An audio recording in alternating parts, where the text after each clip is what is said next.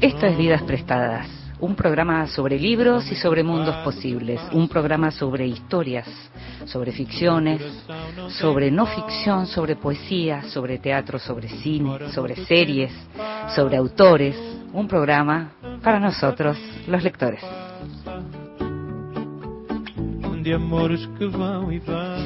Y a los lectores nos gusta leer de todas las maneras posibles. Nos gusta leer en silencio, a solas, con alguien al lado. Y nos gusta también que nos lean en voz alta. Esta vez le pedimos al actor Esteban Lamote.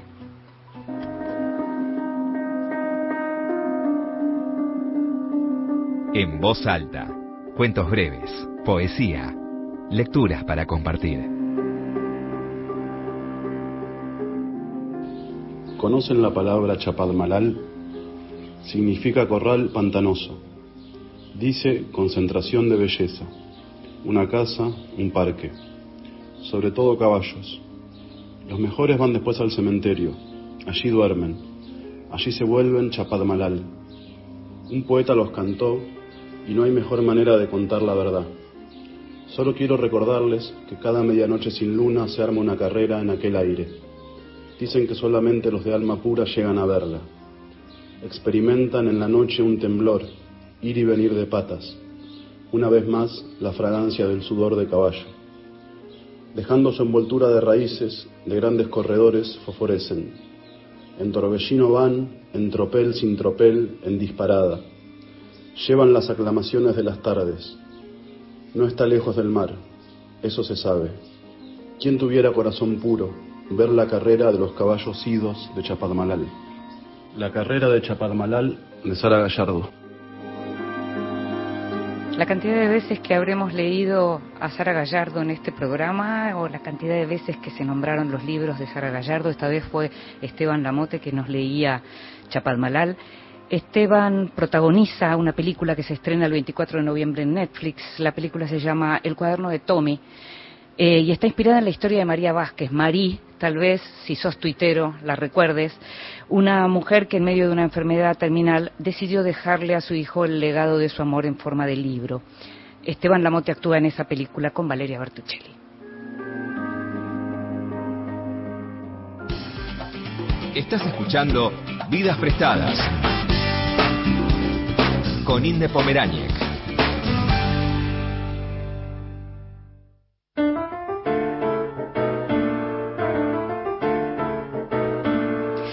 Gusta, me gustan los libros y me gusta cierto urdimbre que se da en este programa, así como te mencionaba recién lo de Sara Gallardo, me gusta esta idea de autores que reaparecen, autores que se repiten, autores que entrevistamos pero que también son eh, lecturas recomendadas por otros autores o grandes lectores. En este caso, eh, sabes que el programa lo estamos haciendo en vivo, estamos desde el Estudio Mayor de Radio Nacional acá en la calle Maipú, pero la entrevista de nuestro programa, que es la columna vertebral de este programa, la entrevista la estamos haciendo días antes, lo que sirvió en muchos casos también en este año tan distinto y tan difícil para de pronto tener autores de otros países eh, con, nosotros, sus voces con nosotros. En este caso, tuvimos la suerte de volver a tener en este programa una autora argentina, a quien queremos mucho, que entrevistamos el año pasado, y es Mariana Enríquez, que es una de las escritoras argentinas más reconocidas en el país, pero también logró en los últimos años mucho reconocimiento y prestigio internacional. La obra de ficción de Mariana arrancó con Bajar es lo peor en el 95 y el año pasado, y justamente fue por eso que la entrevistamos, se consagró con el premio Herralde que le dieron a su novela Nuestra parte de noche.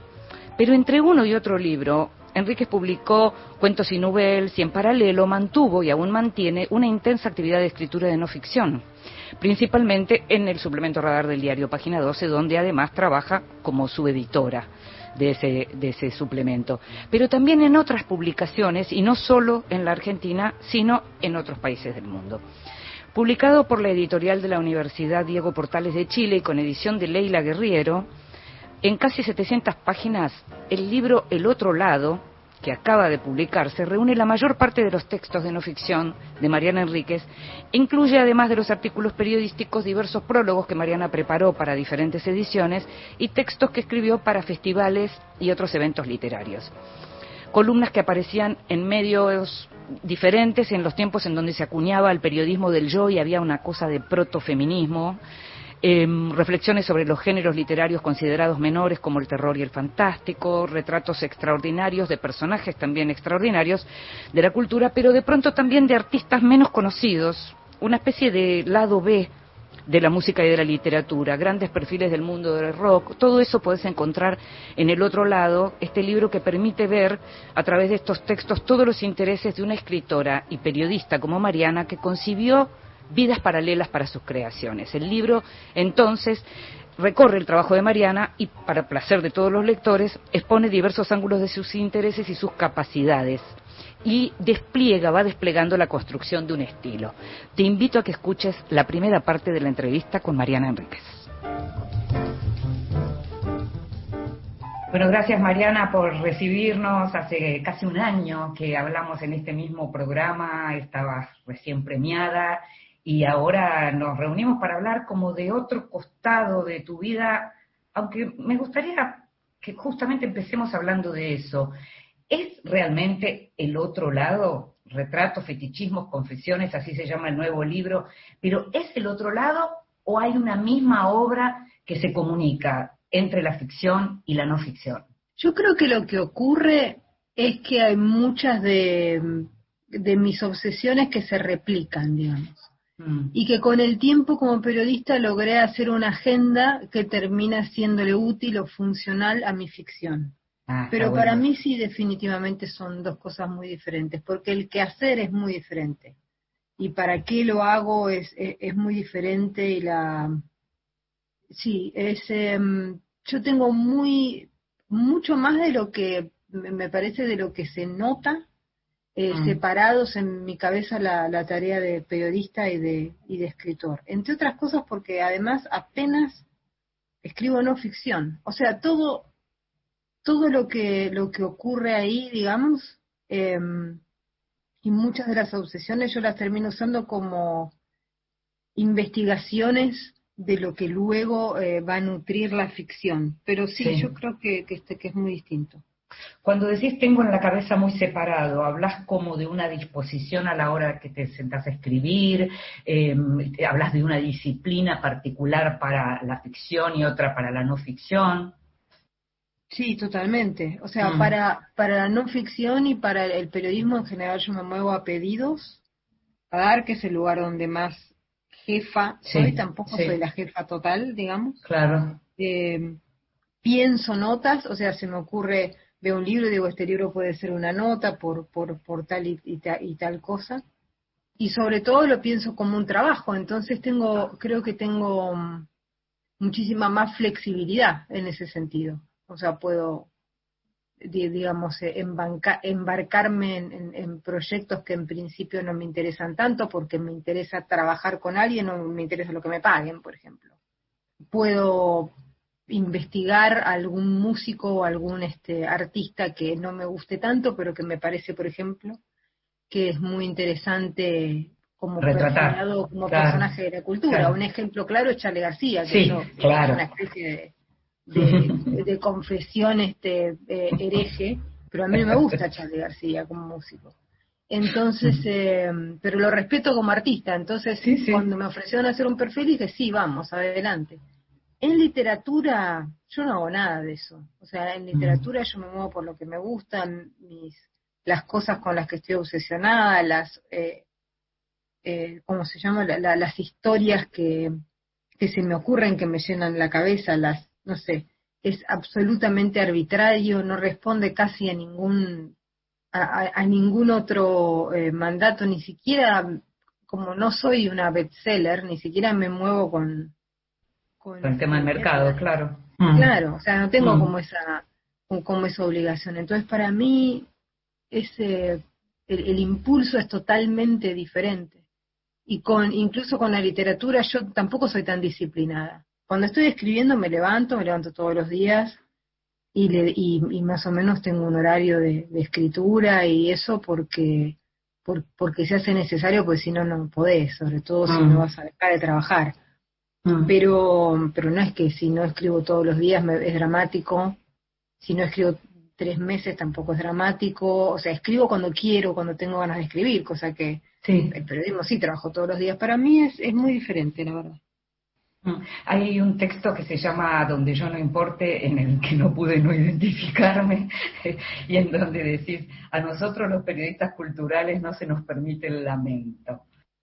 Es un, mm. es un trabajo, eh, en ese sentido es, es, es, un, es un trabajo que quizás sea más grato que otros, depende, hay gente que, que, que disfruta mucho de trabajo, viste, siempre te hacen esa comparación con peor es estar en una, una oficina con números. No sé, yo conozco gente que estar con números le encanta. Claro. Em, algo que me gusta mucho de este libro, que em, hay que decir que la, edición estuvo a cargo de, Leila Guerriero y es un, libro que salió en las, en las ediciones de la Universidad Diego Portales, en donde está Matías Rivas, quien fue también, tanto Leila como Matías estuvieron, fueron entrevistados por nosotros, em, un, un tipo de colección, digamos, muy cuidada. Y ahí digamos, lo que se reúne es obra tuya de mucho tiempo, en donde también pasa eso, cuánto se identifica uno de pronto, no solo con la escritura, sino con las problemáticas que aparecían, porque es un libro en donde aparece en esas secciones que se llaman mundo privado, aparecen cuestiones personales, digamos. Se pasó de ir revisando y de decir, yo pensaba esto, hoy no pienso para nada, ¿sí? ¿Te pasó? Sí, para, como no pienso para nada, no. O sea, no, pero, pero no, o sea, no, así no estar 100% de acuerdo, ¿no?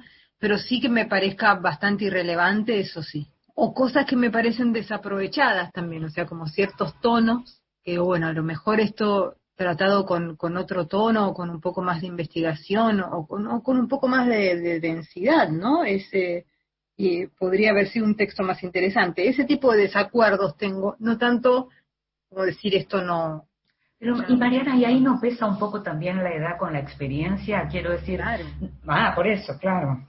Cuando uno ve esas cosas de, que, escribió de pronto hace 15 años, 20 años, de pronto también tiene que ver con que uno después, en todo este tiempo, vivió otras cuestiones que hacen que aquello sea irrelevante o que hacen que hoy lo escribiría distinto. Tiene mucho que ver, ¿no? Tiene muchísimo que ver. Eh, mm. y, pero lo que decidí hacer fue no... Eh, no involucrarme en el, en, el criterio de selección de Leila. Mm. Entonces, eh, yo creo que Leila estaba armando eso, ¿no? O sea, el, el, camino de la voz de una mujer periodista en determinadas épocas, en, en diferentes épocas, y también verla crecer, ¿no? No, no verla crecer en, en, términos de, de, que se hace eh, mejor escritora, quiero decir, no, no, Bueno, pero hay una, hay una evolución también ahí, de pronto, uno puede, si, se, si se pone a analizar, también lo puede encontrar, ¿no? También lo, también lo puedes encontrar, pero me parece que esa no era tanto la intención, o sea, de ver, de, de, ver crecer el estilo como en un mejor estilo, sino de ver crecer los temas, ¿no? O sea, hasta el, el arco, mm, mm. por dónde y hasta dónde, etcétera. Mm. Y yo decidí no meterme en ese sentido, no involucrarme, como decir, bueno, eh, es una decisión de ella y yo, si, si fuese por, mí, probablemente el libro tendría 300 eh, páginas menos, ¿no? Pero por cuestiones de pudor, por, por otro tipo de cuestiones, no por cuestiones eh, eh, que tengan que ver con, con un criterio, de, digamos, de editora como, como tiene ella. Yo creo mm. que ella sí, por supuesto, me dijo, es un libro de las dos, vos mete la mano en lo que quieras, y yo creo que solamente quité dos columnas y creo que algún artículo, o sea, tres como máximo, que en el contexto de un libro de casi 700 páginas es nada. Y sobre todo las que los quité no con un criterio de no me gusta lo que pienso o no me gusta lo que opino, sino con un criterio periodístico, o sea, de, de, escritura, quiero decir, o sea, estaban mal escritos, tenían datos que, que no estaban bien, o sea, en ese sentido, ¿no? Como decir, es un texto que no está bien. Y, no te, ni siquiera te planteaste la posibilidad de corregir eso. Dijiste directamente no, van. No, no, no, no. No, no porque además la decisión era no corregir los otros tampoco. Ok. Entonces mm. era como, eh, si, me eh, si me embarcaba en una cuestión de corregir iba a ser como también un poco traicionar esto que estamos hablando ahora, que es lo que el planteo de Leila que estaba haciendo como una historia de ver crecer una, una escritura periodística en público, con lo efímero y con lo y con lo más con lo existencial. repentino que tiene, digamos. Sí, pero, y pero también con aquello que aparece en relación a, a cuestiones que, que van más allá de ese yo y que son más existenciales y que aparecen y que hablábamos con la propia Leila el otro día a propósito de Teoría de la Gravedad, de su último libro, de este yo que en realidad es un yo, pero que va ba- bastante más allá, digamos, ¿no? De eso te quería preguntar. Hay un yo, pero hay un yo que editamos. Ese yo Claro. No es necesariamente todo nuestro yo. Ni todo ni la mayoría. Claro. O sea, hay como, hay una total, yo creo, uno, eh, creo que en periodismo controla bastante menos por una cuestión de, de, de urgencia, ¿no? O sea, sobre todo, Ajá. Leila también tiene columnas, entonces cu- cuando tenés esta cuestión de tener que tener una, una columna semanal, Sí, sí. Hay momentos donde tenés que ceder el control porque tenés, por- porque tenés el plazo Así es. y decís, bueno, está bien que, que sea esto. Y, eh, pero, pero de todos modos siempre uno controla eh, cuál es la imagen pública que está dando. Yo creo que es, que es imposible hacerlo de otra manera, además, ¿no? O sea, porque si no encontrás esa voz y si no encontrás ese yo, después se te hace muy difícil armar la columna, si tenés una columna por semana. Pri- Primero porque, porque uno no tiene por qué andar entregándole eh, su carne viva, alma y corazón al, al público eh, Mm. todas las semanas. Esto no tiene ningún tipo de, de- de- sentido y tampoco es útil porque Nadie, nadie te pide tanto, claro. nadie te pide tanto, digamos, o sea, y, este, eh, y después de todo es una columna de opinión, de opinión no un confesionario. Claro. Entonces, eh, creo que una de las primeras cosas que uno tiene que hacer es plantearse bien cuál es ese personaje que está hablando. Lo que es interesante en el libro, como tiene tantos años y tiene diferentes medios, es que vas armando un personaje diferente. Incluso hay Sí. algunas columnas, por ejemplo, que son para Uruguay. Y yo Sí, noto la- muchísimo sí. la diferencia. Sí, Porque ahí le estoy hablando a gente que hay un montón de cosas que si fuese para acá las doy por supuestas. Allá claro, hay otro código, claro. Claro. Y eso bueno, pero eso es, es tener en cuenta al lector, digamos, en periodismo uno no puede no tener en cuenta al lector, no hay manera de no tener en cuenta al lector. No. Pero además lo que ocurre es eso, ¿no? O sea, uno no em, eh, con- controla ese nivel, porque yo no recuerdo haberme sentado a decir, ah, tengo que eh, hablarle a los uruguayos. ¿Me explico? O No, sea, no, claro. incorporado. Te dispones a eso, ¿sabes? Exacto, exacto. Marian, estaba mm, revisando acá y en algunos de esos textos del yo pensaba, eh, hay uno que me dicen señora y es del 2003, de la revista TXT, de la extinta revista TXT. Y sobre el final, en un momento, decís, tendré que escribir la gran novela argentina, estudiar filosofía o ganar algún premio y beca, porque mi ideal es la soltera intelectual como Simón, Simón de Beauvoir, sin nietos perturbadores y rodeada de gatos y amigos. Estamos en, cerca del final de 2020. ¿Cuánto hay hoy de Mariana Enríquez en esa frase? ¿Cuánto se cumplió ahí? Todo muy parecido menos la soltería. Los gatos. Que ahora no tengo porque se murieron todos. Pero fuiste Este, teniéndolos, claro, claro. Pero, Claro. pero lo- los tendría así, pero, pero, pero después sí, que yo no estudié filosofía, pero quiero decir, me fui volviendo cada vez más. digamos, pero sigue siendo como el ideal, porque lo que uno lee en esos textos muchas veces es esa mirada a tengo que pensar lo que va a pasar cuando sea vieja, o cuando haces eh, alusiones a la vida yerma o yerma y tranquila, ¿no? Eh, cuando hay muchas referencias a lo que tiene que ver con la edad, a lo que significó ir dejando la edad o la adolescencia, o incluso la adolescencia tardía, eh, la- las cuestiones físicas, hay un artículo sobre las tetas y lo que miran las tetas, hay un montón de cosas como que, que van cambiando en relación con eso y ahí también me refería yo a ese crecimiento y ese cambio en el modo de pensar y en las preocupaciones, pero hay otras que se sostienen, es muy interesante. A mí el tema del cuerpo y la, y, y la edad y el, y el paso del tiempo y cómo nos miran los hombres y qué debe ser una mujer y qué significa y los mandatos, etcétera, es Ajá. una cosa que me preocupó siempre, incluso antes de que, estuvie- que estuviese como de moda que te preocupe. Entiendo. Sí. Ujú. Em, O sea, esas columnas del, en, el de TXT en del 2003, nadie, mm. o sea, había alguna gente hablando de esas cuestiones, pero no tanta. No, claro. Quiero decir. Y el tema del, del, hay una columna también que me llamó la atención cuando la releí, que es una columna que se queja terriblemente de los piropos callejeros. Digo piropos callejeros porque están nombrados así en la nota. Ahora sí, sí, ahora nadie diría eso, claro, claro pero, pero me llamó la atención como, como cierta sintonía de, claro, a mí ya me molestaban, pero no era a mí, ya molestaban, quiero decir, mm, a ver, o sea, no mm. me pasaba a mí sola, yo eso lo estaba escribiendo para un montón de mujeres con las que había hablado. Claro, que todas estaba macerando eso, claro. Claro. Lo que no había pasado todavía es que hubiera un movimiento de mujeres que lo pusiera en la agenda pública con tanta, eh, con tanta consistencia, digamos, ¿no? Eh, en ese momento era como una especie de, inquietud y de malestar generalizado, y donde todavía, todavía quedaban como remanentes de muchos términos que nosotras mismas usábamos, piropo, por ejemplo, ¿no? etcétera.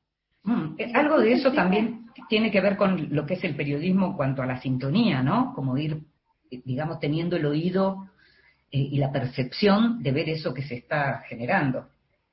Y a mí el tema de la edad y el paso del tiempo me sigue preocupando. Primero porque creo que es un tema para las mujeres siempre, incluso para las mujeres que fingen que no les importa o que creen que no les importa hasta que un, hasta que un día te queda feo un corte de pelo y te pones a llorar como si fueses la chica que lee Cosmopolitan que no querés ser, digamos.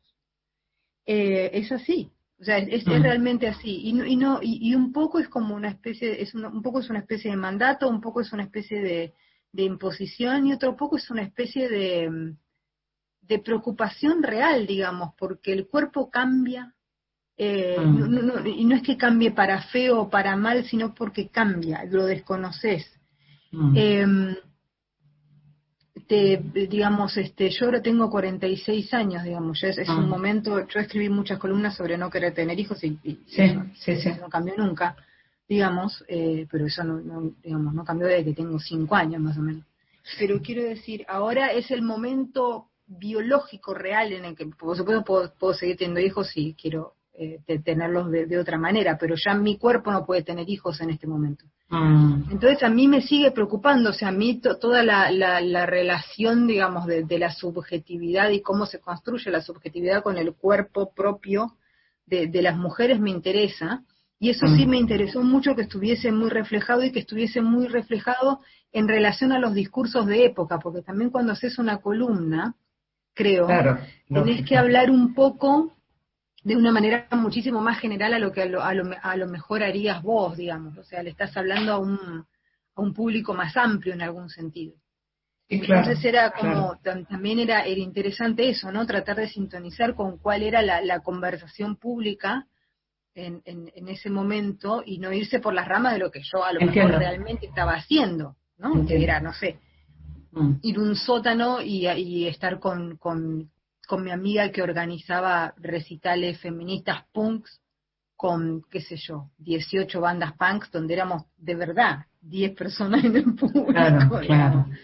Marian, te invito, te invito a que escuchemos música, preparamos música especialmente para vos.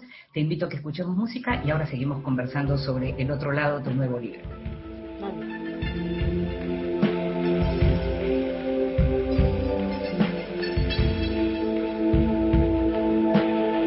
Upside down and inside out like a funnel web, like a black fly on the ceiling. Skinny white haunches high the skyward and a black oily gash crawling backwards across the carpet to smash all over everything.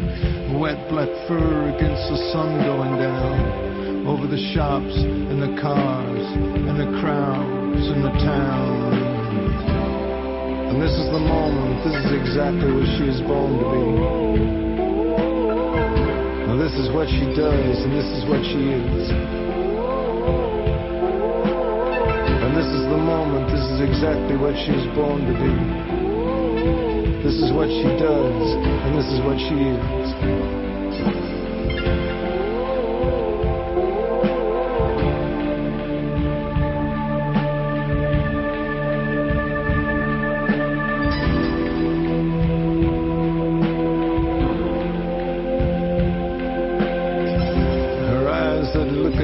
to her rainy hair, two round holes air bubbles and rushes in. Her body moon blue as a jellyfish, and I'm breathing deep, and I'm there, and I'm also not there, and spurting ink over the sheets, but she remains completely unexplained.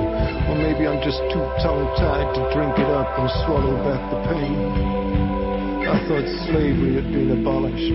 How come it's gone and reared its ugly head again? And this is the moment, this is exactly what she is born to be. And this is what she does, and this is what she is. And this is the moment, this is exactly what she is born to be. This is what she is, and this is what she does.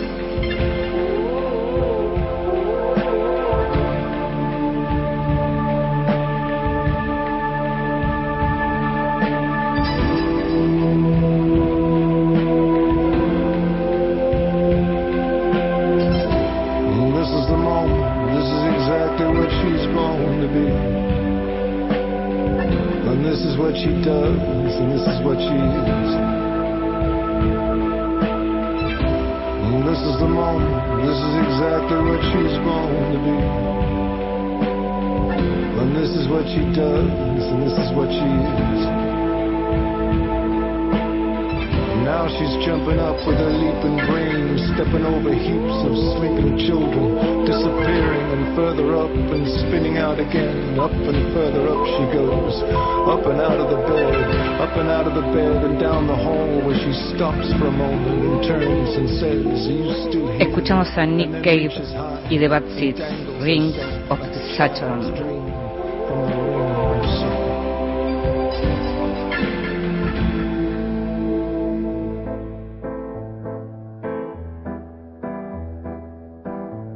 La Escondida. Es tiempo de descubrir grandes autoras.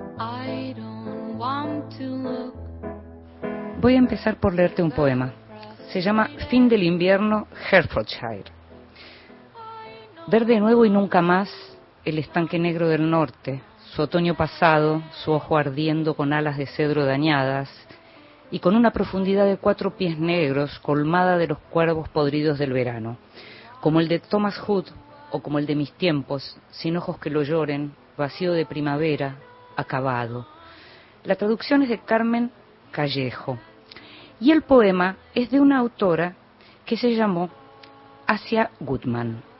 Asia Goodman o Asia Goodman fue una mujer que eh, tuvo una vida muy intensa, una mujer que terminó suicidándose, terminó en un suicidio muy espectacular en donde también murió su hijita de cuatro años, eh, o sea, ella fue a la muerte con su hija, y es una mujer de la que se habló poco, y que en realidad su, nombre apareció por primera vez en 1970 cuando Ted Hughes, el poeta Ted Hughes, publicó su libro Crow, Cuervo, y se lo dedicó a Asia y a su hijita. ¿Quiénes fueron? ¿Quién, quién fue esta mujer? Esta mujer es la mujer por la que se supone que se terminaron separando finalmente Ted Hughes y Sylvia Plath. Supimos mucho del suicidio de Silvia Plath, supimos mucho de la obra de Silvia Plath y de lo que significó la relación con Ted Hughes.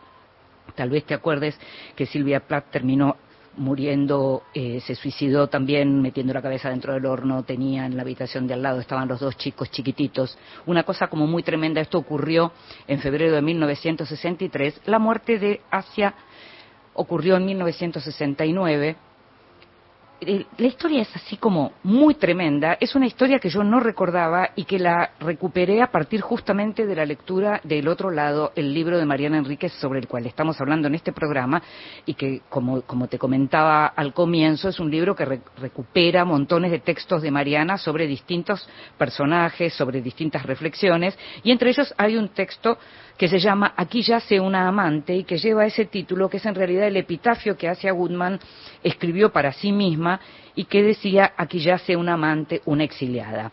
Ella Goodman vivió, nació, digamos, eh, era hija de un de un ruso judío y de una alemana luterana. Eh, se fueron de Alemania cuando llegaba el nazismo, vivieron en Palestina, vivió en Canadá, tuvo varios maridos, tuvo varios embarazos perdidos, tuvo varios abortos, tuvo una vida muy intensa, eh, estuvo casada con un poeta con quien justamente la conocieron los Hughes, eran amigas las parejas, y hace un par de años salió una biografía que se llama, lleva su nombre, ella Beville, porque Beville era el apellido de su marido, lo publicó la editorial Circe y Mariana escribió sobre esta historia. Una historia tremenda, de la obra de ella se sabe poco, así como se supone que Ted Hughes se deshizo de alguna de las obras de Silvia Plath, aparentemente podría haberse también desentendido de esta obra. Lo cierto es que es un personaje súper interesante, era una mujer bellísima, una mujer muy complicada, se llamó Asia Goodman y fue poeta.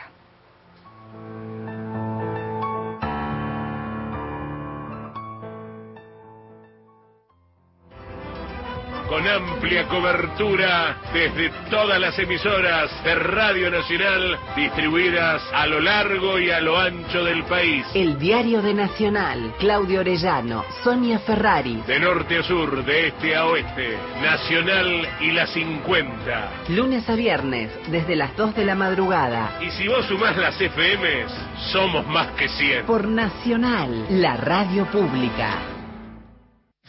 Multicultural. Estás en la radio pública. Y de todos los colores. Radio de la patria. Radio Nacional. Argentina. La radio pública. La radio pública. La radio pública tiene. Tonos. Ahora, Nacional. En todo el país.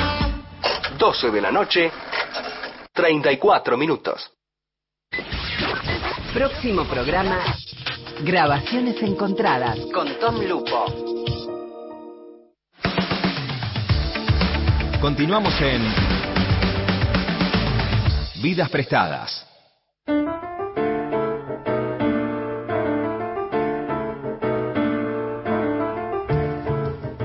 Y seguimos en Vidas Prestadas, este programa sobre libros y sobre mundos posibles, y seguimos hablando con Mariana Enríquez a propósito de la publicación de El Otro Lado, este libro que reúne aquello que no es la ficción de Mariana, lo que es la no ficción, sus artículos periodísticos, pero también presentaciones, conferencias, charlas que dio en, en algunos lugares y que muestran justamente ese otro costado del que venimos hablando y en donde de pronto uno recuerda que a Mariana no le gusta Charlie García y que tampoco le gustan los Beatles. No, no, no. ¿Te, ¿Te, genera mucho problema cuando decís esas cosas? Generan problemas, sí, es terrible. Los fans de los Beatles son lo peor de que hay. Este, no la gente que le gusta a los Beatles, los fans de los Beatles. O sea, creen que sos mala persona, que no podés apreciar la belleza, que bueno, un montón de cosas. O sea, hay como hay una cuestión ética con, y moral con el con, ser fan o, o, no de los Beatles. Además te lo discuten muchísimo, como si no fuese una una, una cosa eh, muy sencilla, digamos, ¿no? O sea, que bueno, vos escuchaste y no te gustó. Bueno, yo te respeto, pero la verdad que no entiendo cómo puede ser que no te guste. A la mayoría de la gente le pasa eso, es como no, no entienden. Yo no entiendo qué les gusta, entonces así estamos. Desde Claro, hace claro. muchísimos años.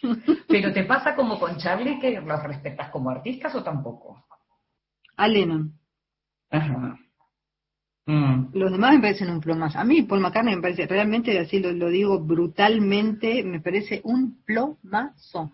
O sea, él como, como un personaje, su disco solista, la cara, no aguanto nada, o sea, realmente, o sea, no puedo entender.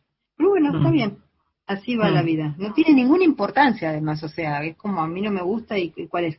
Pero eso noto mucho yo en, en, en, y en los fans de Charlie también, como una cosa un Sí. poco, este, eh, indignada, digamos, ¿no? Yo ya, ya no digo, lo digo así en estas circunstancias porque estamos hablando y tiene que ver con el libro, ¿no?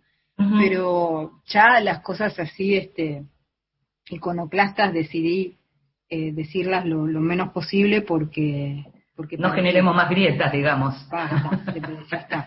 Pero, pero, pero además no hay grieta, a todo el mundo le gusta, a mí no, entonces ese es el tema. Como... Mariana, hay un, hay un, un texto que me gusta muchísimo, eh, que fue publicado originalmente en inglés y, y que es un texto sobre el asado. Eh, Ah, sí. es, un texto que me gusta mucho porque es como un poco diferente. Eh, me gusta eh, me gusta la lengua en la que está trabajado, el modo en que está abordado. ¿Me contás un poquito el contexto de ese, cómo salió ese texto? Eso fue, eh, creo que 2017 o 16 me invitaron al Festival Penn en, Nueva York eh, y estaba en varias mesas y en una de las mesas que estaban era una mesa sobre comida que organizaba una revista que se llama, eh, creo que es Words Without Borders, que es Palabras sin Fronteras. Em, y era interesante porque al principio te dicen eso, ¿no? Te dicen escribir algo sobre comida y vos decís, pero si yo no sé hacer nada, o sea, no, bueno. Y después, em, cuando hablaba un poco más con los editores, los editores, no, pero queremos hablar de comida y política, de comida y cultura, digamos, de lo que, etcétera. Y fue muy interesante porque era como un conjunto de textos en los que estaba también, por ejemplo, el de una mujer eh, india, India de la India, digamos, ¿no? Sí, sí. Em, que vivía en, hacía muchos años en Estados Unidos y que escribió un texto extraordinario sobre el tema de la, de la comida vegetariana india, explicando que eh, había un error de traducción, como que eh, era una, una comida que se elevaba como eh, sana y, con cierto componente hasta espiritual, digamos, por Occidente, y que en realidad en la India era la comida que surge cuando mm, muere el, marido de una mujer y la mujer queda viuda y la decisión que se toma siempre en esos casos es quitarle la carne, la carne como bien escaso, ¿no? Sí. Que claramente es quitarle la proteína y así que se muera más rápido o, que se ponga débil más rápido. O sea, ese, ese, tipo, era ese tipo como de, de, crueldad porque nadie sabe muy bien qué hacer con una viuda. Estoy hablando hace no tanto atrás. Ella incluso en el texto decía eh, que eso le había pasado a su mamá. Entonces, eh, las mujeres medio que se arreglan entre ellas para hacer esta comida vegetariana que tiene o que reemplaza todas las, digamos, todo lo que lo que tiene la, la carne para poder este, estar sanas y poder seguir viviendo. O sea, era una cosa de supervivencia. Entonces yo elegí el asado, porque el, tema del asado también en, ese sentido, ¿no? O sea, la carne como el bien nacional, pero en algún tiempo, en algún momento, en algún sentido también la desgracia nacional, ¿no? O sea, las grandes propiedades con las vacas, los ríos contaminados por la industria cárnica, la totalmente siniestra analogía de la parrilla con las mesas de tortura en la dictadura, quiero decir, o sea, como todas, todas, sí, sí, la, como la apropiación masculina del ritual del asado, un, montón de cuestiones, o sea, empezar a, pensar las comidas nacionales políticamente. Fue, fue un ejercicio muy, muy interesante. Leí en una entrevista que te hicieron algo que me resultó muy interesante, cuando mencionas cómo fuiste pensando a lo largo del tiempo la cuestión de cómo hacer terror en América Latina. Y mm. decías algo así te cito, decías, al hacer desaparecer cuerpos, la dictadura creó fantasmas y además había cierto horror sangriento, no era un horror hacia afuera, se hacía todo adentro. El verdadero horror era el secuestro y la tortura, y eso era dentro de la casa, en el espacio seguro.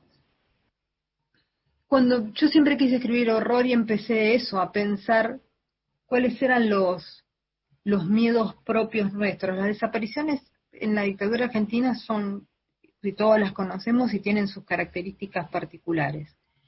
Eh, la, la, la, la, característica oculta mm. de la, y lo digo como, como, en todo el sentido de carga del, del término, digamos, ¿no? Sí. De cómo ocurren e, e, esos crímenes, creo que son, que es un trauma muy difícil de, no sé, de poner en palabras, digamos, ¿no? O sea, hay, y, por algo se, y, y por algo se usa casi. Sigue escribiendo y trabajando sobre eso, claro. Sí, mm. y casi que se usa, y por eso creo también casi que se usa la misma palabra que para el fantasma, ¿no? Aparecido, desaparecido. O sea, es una, una, una especie de, de, coincidencia semántica siniestra también, pero creo que tiene que ver con, con, con esa propia acción de sustracción del cuerpo, ¿no? O sea, la sustracción del cuerpo es una cosa muy, muy difícil de, de, de, superar. Eh, de, hecho, lo decimos todo el tiempo, ¿no? Lo decimos todo el tiempo ahora con la pandemia. O sea, una de las cosas más terribles es que cuando se muere alguien no podemos estar con, digamos, quiero decir, es siniestro eso. O sea, Sí. no poder ver Está la muerte. eso. es siniestro. Mm, mm. No poder ver la muerte es siniestro. O sea, no hay forma de que no lo sea. Y que además Mm. te la nieguen como muerte y que te la nieguen desde el Estado, bueno, ya sabemos todo eso. Pero además eh, es una figura que se repite en diferentes circunstancias históricas en el resto de América Latina. México tiene sus desaparecidos, Centroamérica tiene sus desaparecidos, Colombia tiene sus desaparecidos, etcétera. Bueno, por supuesto Chile. Mm. Entonces empecé como a, a- a ver bastante claramente que el, que, el, que el horror latinoamericano está muy relacionado con la política, está muy relacionado con el poder, en muchos sentidos está muy relacionado con la propiedad, por eso aparece mucho el espacio interno, la casa, etcétera. Eh, y, en, y en muchos casos también está relacionado con la incertidumbre económica, que es algo que aparece en, en- en varios cuentos de, de los que yo hago por ahí, Así no es. tan claramente o no está tan leído así, pero yo cada vez pienso más en, en, en como el, ter- el terror de, de, de ser, no sé, de tener 12, 13 años y estar Mm. esperando que llamen por teléfono a tu casa para decirle a tu papá que no va a tener trabajo. Y vos sabés que eso, o sea, que lo echaron. Y vos lo Mm. estás esperando porque él ya lo sabe, porque él ya lo avisó, verlo a él en esas circunstancias, saber que dentro de dos o tres meses te vas a tener que cambiar de casa a una casa peor. Hay mucha gente que no vivió eso, pero Sí. los que sí, digamos, hay un aprendizaje del miedo, una especie de disciplinamiento ahí, Mm. que, que creo que también es, es trabajable desde, desde el género. Ahora, mirando, leyendo distintos textos, uno encuentra desde el invento del fantasma del abuelo en el sótano hasta esos fantasmas que están subiendo al terraplén y sobre los que no podés hacer ficción porque tenés que escribir periodismo, hasta los fantasmas de Pizarnik, hasta el fantasma de Diane Arbus en Nueva York. El tema de los fantasmas aparece no solo en tu ficción, sino que aparece como en tu día a día, por lo menos en lo que escribís. ¿Vivís entre fantasmas, Mariana, de verdad, así?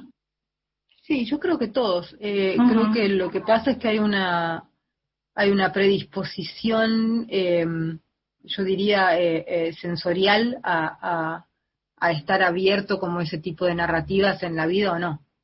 Lo de. Arbus, por ejemplo, me viene bien porque es un es un es una linda historia. Además, también fue Es un viaje a Mm. Nueva York. Mm. Eh, estaba en la, yo estaba, es un, es largo, no importa, pero estaba leyendo cuentos en, una- en un edificio que es un edificio don- donde, se le dan becas a artistas y hay alquileres muy baratos, donde se suicidó ella, en la habitación de al lado. Y, Mm. y la casa al lado, o sea, donde yo estaba charlando, también estaba ocupada por una, por una fotógrafa, y era una fotógrafa argentina, que decía que, que había que se había ido exiliada de, de- de la Argentina durante la, la dictadura militar. Sí. No ver lo fantasmal de esa situación es no querer Claro. ver lo fan- fantasmal de esa situación. claro. Que una persona decida no querer verlo porque no tiene esa sensibilidad, porque no piensa de esa manera, porque lo quiere pensar desde la casualidad, la política, lo que vos quieras, me parece bien, o sea, me parece que cada cual tiene la sensibilidad que quiera, pero que eso, digamos, no, no, no, no te resulte inquietante en ese sentido, eh, digamos, lo mal, es, es bastante normal que te resulte inquietante. Sí, sí, Entonces, lo que yo sí tengo, claramente, es, es una sensibilidad orientada hacia poder percibir es- esas cosas con más claridad que otra, que, que otra gente. Pero creo que es eso nada más. Claro. Te voy a hacer la última pregunta porque Sí. me, me- me enc- me encantaría seguir hablando porque la verdad les digo a los oyentes, hay un montón de materiales que son espectaculares, muchas notas que uno leyó hace mucho, pero volver a leerlas, la verdad que nada, está muy bueno porque te recuerdan montones de cosas y además muestra lo bien que escribís también eh, sobre no ficción. Re- recogiendo todos estos textos, revisándolos, ¿hubo muchos que no recordabas? ¿Hubo alguno que te sorprendió em- emocionalmente en particular? Hubo muchos que no recordaba, muchísimos. Mm, mm. Y creo que, que si me hay alguno que me haya sorprendido, desde lo emocional no tanto, pero, pero sí to- todos esos primeros textos que ya hablamos, como, como esos textos, yo les digo filofeministas, porque son como, como pre- Claro, proto, protofeministas, claro. protofeministas, eso sí me, me impactaron, yo no diri- diría, sí, emocionalmente también, pero es como Mm. recordar un poco esa mujer joven, ¿no? Que era, Sí, que, que claro. tenía algunas cosas muy claras y otras cosas terriblemente confundidas. Claro. Eh, y cómo trataba de descifrarlas ahí y descifrarlas con el lector al mismo tiempo, ¿no? Mm, pensar de a dos, claro. Y no me acuerdo quién editaba eso, porque yo siempre ando como, como flotando un par de centímetros sobre la tierra, entonces no, a la gente no la registro tanto, con disculpas a las personas que, que me han tratado y a las que después borré. Pero quiero decir, no me acuerdo bien que lo editaba, pero no lo editaba una sola persona, quiero decir. Si no, Entiendo. claro, si no recordaría. Pero lo, editaban varios. Pero, ¿qué te dirían, no? O sea, ¿y qué, qué, responderían? O pasaría como pasan a veces las notas que las entregás y no te enteras más. Viste que a veces uno como que le tira la nota al editor y el editor no dice absolutamente nada. Voy a decirte algo muy feo, voy a decirte algo muy feo porque involucra nuestro oficio. Conozco editores que confían o, pretenden confiar tanto en quien manda el texto que lo pega sin verlo también, ¿eh? Eso también, pasa. Eso también, pasa. La precarización total, ¿no? Yo noto siendo muy joven, eh, siendo muy joven mis, eh, mis este, algunos de mis colaboradores, ¿no? Los noto que mm. esperan con cierta ansiedad la, la devolución como para decirlo de alguna manera, ¿no? Entiendo. Y uno ya tiene el, vicio del editor que ya no da devoluciones, quiero decir, ¿no? Y porque los otros además ya se acostumbraron a no esperarlas. Mm. Entonces no recuerdo eso, no recuerdo si, si tenía una devolución de tipo, che, qué bueno, che, esto es muy zarpado, porque siempre, o sea, no, no, no me acuerdo, y, los leía y me sentía como un poco sola. Eso, estaba, eh, eso fue interesante, ¿no? O sea, como, como eran como, no sé, botellas al mar, un poco raro. Seguiría preguntándote, no sé, mucho más tiempo, pero tenemos que terminar aquí. Te quería agradecer mucho, te quería agradecer eh, eh, siempre la onda eh, que tenés cuando conversamos y, quería decirte públicamente que nada, que es un verdadero placer leer este libro y hacer efectivamente ese camino que propuso Leila como editora de ir viendo esos temas y esas obsesiones y esa escritura, Marian, que la verdad, nada, se lee súper bien todo se lee súper bien hoy. Bueno, te agradezco mucho y es un, orgullo que una periodista eh, colega que también es buenísima, como vos, le guste. Pero no es tan Gracias. ¿eh? Gracias, te mando un beso muy grande. Bueno, gracias, nos vemos. Chao, chao.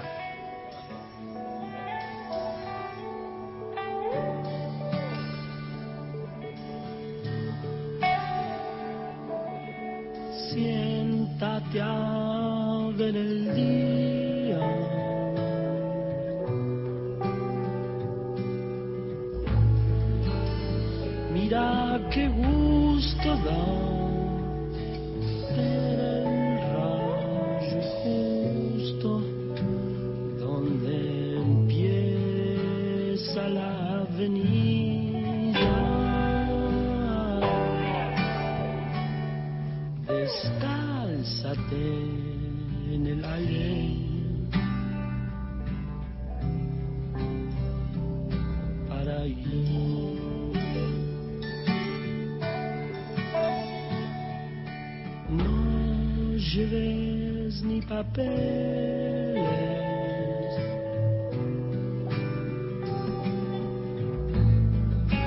Hay tanta gloria ya que al final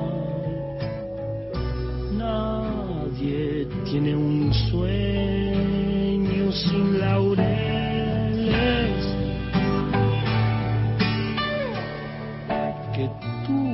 Al menos esté limpio.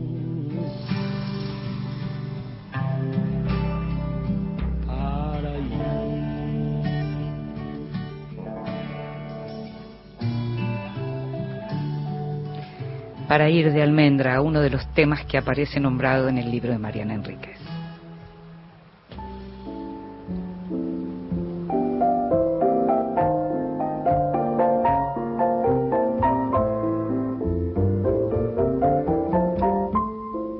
Mesita de Luz.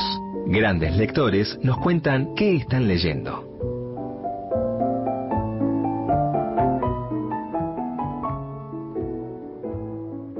Hola, soy Violeta Wenselbaum y voy a compartir con ustedes mi mesita de luz.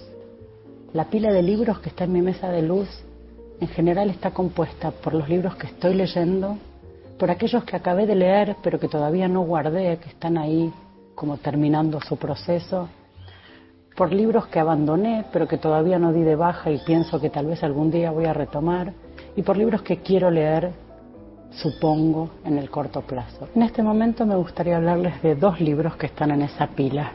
Por un lado, un libro de McEwan, de Ian McEwan, que se llama Máquinas como yo. Esta novela es interesante, es una, se desarrolla en Londres en los años 80, pero en una versión alternativa de Londres. Es un Londres en el cual Lennon y Kennedy están vivos, mientras que en el Reino Unido eh, perdió completamente la guerra de Malvinas de una manera absolutamente humillante.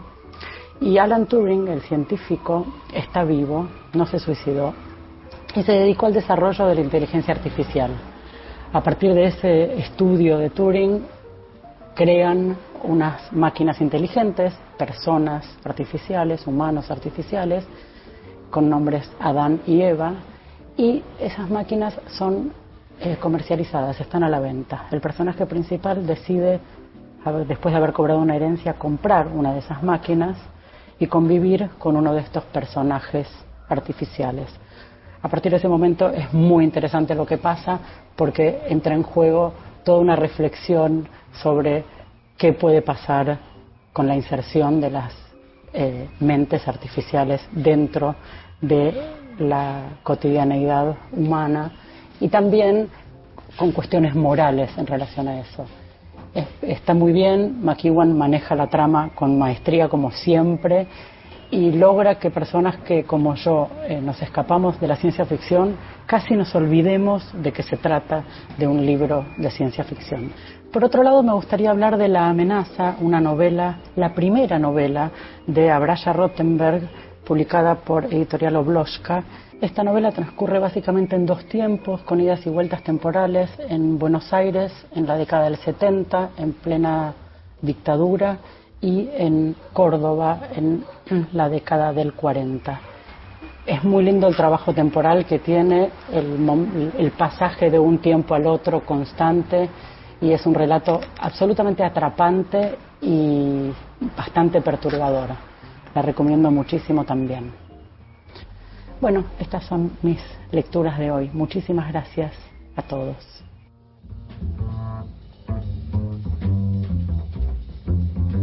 Escuchábamos a Violeta Benjelon que nos comentaba justamente, tengo una coincidencia con Violeta en relación a los libros que están en mi mesita de luz, no se van tan rápido los que recién leí, eso, en eso coincidimos.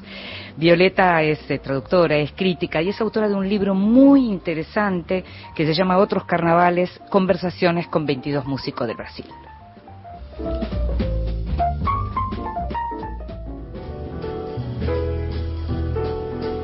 Libros que sí, títulos nuevos y no tan nuevos que son imperdibles. Hace varios años, creo que fue por el 2007, em, se hizo el premio Página 12 de novela, un premio en el que también estaba casualmente Mariana Enríquez, quien por otra parte hace el prólogo de este libro que voy a recomendarte, que se llama, te hablaba hoy de Urdimbre, viste cómo todo se va entretejiendo, que te voy a recomendar y que se llama Las Primas de Aurora Venturini, que ganó ese premio de página 12, que tenía un jurado fenomenal en el que estaba también Alan Pauls y demás.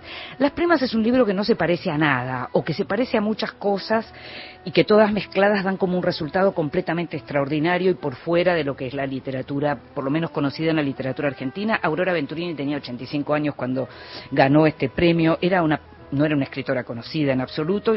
Tiempo después se supo que tenía más libros escritos, que ella misma hacía publicaciones, digamos, de autoedición, pero lo que eh, tenés en las primas es que es una novela que es como si vos hicieras un cóctel y pusieras Agota Christoph, la de Klaus y Lucas, pusieras Nini Marshall y pusieras Esperando la carroza. Hicieras una mezcla, le pones un poquito de Almodóvar y le pones una mujer grande que había nacido a comienzo del siglo y te encontrás con una literatura en donde mientras te va contando la historia de una familia de La Plata, en donde la cuestión de la deformidad es algo que viene ya genético y en donde, como te digo, tenés una lengua muy particular porque quien habla es una una justamente la protagonista se va convirtiendo en una pintora, se va convirtiendo en una pintora de éxito y está tratando de saber narrar y va buscando palabras en el diccionario que no conoce y va aprendiendo a hablar a medida que va escribiendo y va narrando y va contando la historia de esta familia de deformidades, eh, llena de deformidades y de historias increíbles y contadas en donde faltan los puntos, en donde sobran las comas o faltan las comas. Eh, te digo, es algo, es muy difícil de explicar de lo que se trata.